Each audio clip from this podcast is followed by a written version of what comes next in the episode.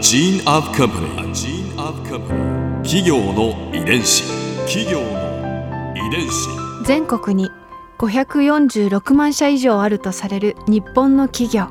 その企業の数だけ理念があり使命があり人間ドラマがありますこの番組ではさまざまな企業のトップや社員の方にお話を伺いながら成長する企業の DNA を解明していきます企業の遺伝子。ナビゲーターは私千葉なクララとクオン株式会社代表の武田隆さんです。武田隆です。よろしくお願いします。えー今日は野村ホールディングス株式会社執行役員であり野村証券株式会社常務未来競争カンパニー長兼ブランド戦略協官の池田はじめさんをお迎えしております。よろしくお願いいたします。池田です。よろしくお願いします。今回は野村証券が野村証券であり続ける理由について伺います、えー創業95年の長い歴史の中でたくさんあるとは思うんですが転機となる出来事というと何でしょうか、まあ難しいですね。うん。まあいろいろあったと思うんですけども、えー野村っていう今で言うと野村証券ですね。こういうその名前がそのまま残っているうん金融機関って、え実はすごく少なくてですね。ーまあいろんな合併、えーあのある会社とあるええ。会社が一緒になるってはいいうことだったり。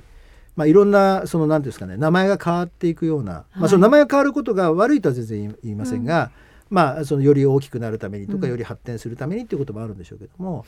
まあ、そういうその何回かそういうことってどっかと一緒になるみたいな話っていうのは、95年の中では何回かあったんだと思うんですね。うんうん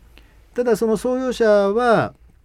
そういう中でやはりその独立独歩でやっていくっていうことにすごくやっぱりこだわっていた。へー。うん。それはある意味で言うとその遺伝子というか DNA みたいなものかもしれませんがまさに野村という会社を立ち上げてまあ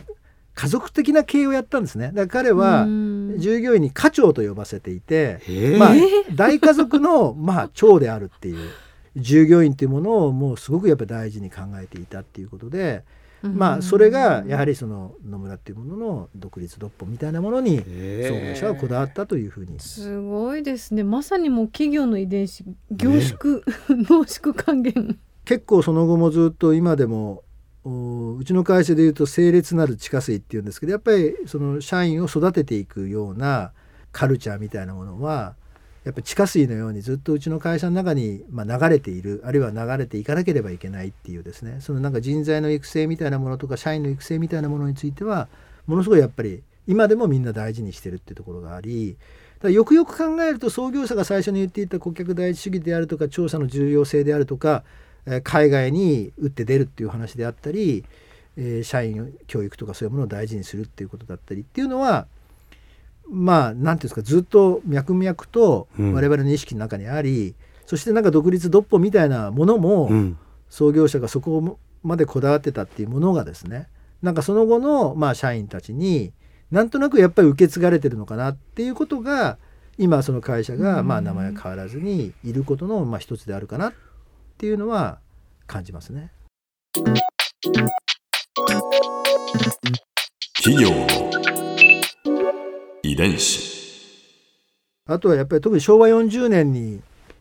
証券不況っていうのがありまして、はい。これはまさにそのオリンピックの翌年ですよね。はい。オリンピックでわーっと日本の景気が良くなった後、うん。昭和40年に当時のその証券会社で一番大きかった会社がまあ倒産の危機にまあ瀕して、そしてまあ日銀特有といって、まあ、日銀の融資によって、まあ、それが立て直しに入るっていうですね、まあ、そういうちょっとこう今ではあんま考えられないようなことが、うん。まあ、起こったわけですね。でその時はうちは業界のトップではなかったんですが、まあ、その年に、えー野村総合研究所っていうのを作ってる。んでこれはまさにその調査みたいなものの、まあ、今でも野村総合研究所っていうのはもう上場してありますけれどもえー当時はまさにその象徴と言えるような、えー野村総合研究所っていうのを、まあ、まさにその証券不況の時に作ったっていうことで、うん。そこも多分うちにとってもものすごいピンチだったと思うんですけども、うん。そのピンチの時にまさに次の時代を会社が生き残っていくためによりその調査であるとか、えーそういうものがあの重要であるっていうですね、まあ、そういうことでそういうものをまあなんとか設立したっていうことが、まあ後々その大きくまたうちの会社を支えた部分にもなっていて通称野村総研ですね。あそうですねうーん90年代はバブル崩壊を迎えますよねその時はどうだったんですか？これはですね私があの90年に入社してますんでまさに1989年にまあ大学で大学生で内定をもらったんですね。で1989年っていうのはまさにピークですね。真っ只中でピークですね。だからもう要すはバブルの本当に後から見るともう真っ只中だったと思うんですけど、でまさにそのマーケットがに特にまあ日本のマーケットがどんどんその下がっていくっていう中で、まあ、大逆風が吹いた。でクラッシュですね。クラッシュですね。でそれがその1年とかではなくて本当に10年単位で起こったわけででそういう中で金融機関銀行なんかも結構大変な状況になりであれだけそのいろんな金融機関が破綻したりとかなくなってしまっている中うんでうんもちろんそのうちの会社もその例外ではないわけですよね。もう例外の金融機関なんかないわけですよね。っていう中で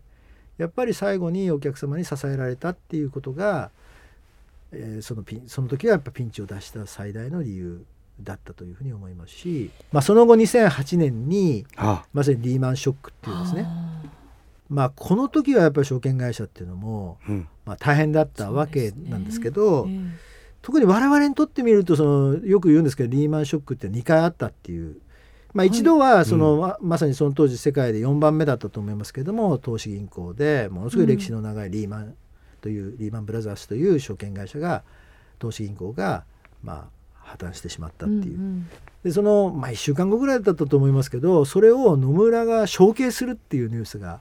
えまあ、引き継ぐっていうね。うんうんことになったわけです。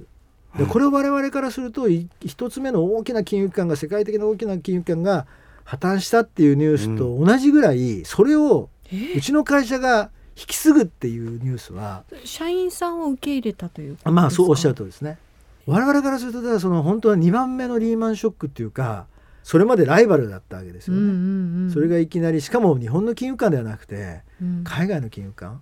ただやっぱりその時にまさにそのリーマンショックっていうもので、まあ、我々自身も大変な、まあ、株主の皆さんにもいろいろとご心配をおかけしたりとかですね、まあ、大変な状況の中でうん。一方でそのリーマンを承継するっていうですね。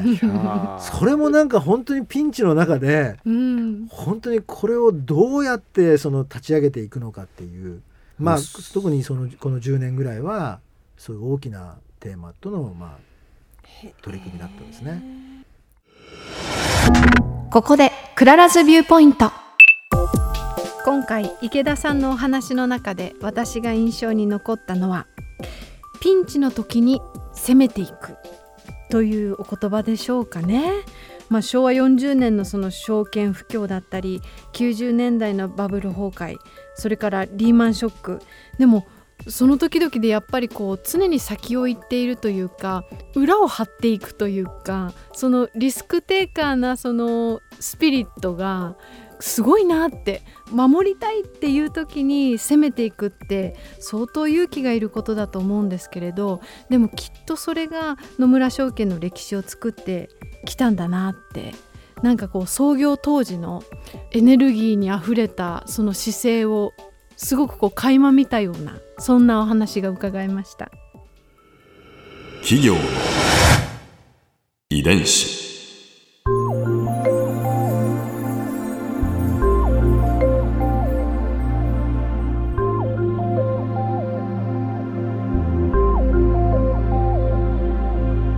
この番組はポッドキャストのほかスマートフォンタブレット向けアプリ JFN パークでも聞くことができますお使いのアプリストアからダウンロードして企業の遺伝子のページにアクセスしてみてください。それでは来週もまたお会いしましょう。企業の遺伝子ナビゲーターは私千葉なクララとクオン株式会社代表の武田隆でした。